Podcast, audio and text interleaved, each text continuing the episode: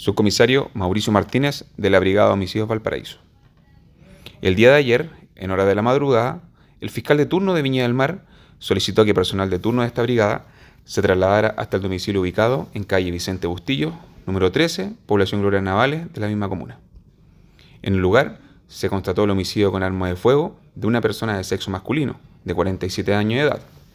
quien, al examen médico criminalista del cadáver, presentaba cuatro lesiones por proyectiles balísticos.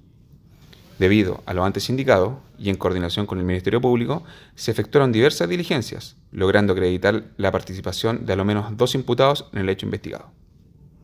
Consecuentemente lo anterior, el día de ayer, como resultado del trabajo científico-técnico realizado, detectives de la Brigada de Homicidios y en virtud a una orden de detención decretada por el juez de garantía, lograron ubicar y detener en la misma población Gloria Navales a uno de los imputados, de 23 años de edad, de iniciales JPB,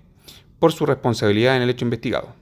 quien el día de hoy fue puesto a disposición del juzgado de garantía de Viña del Mar para su respectiva formalización.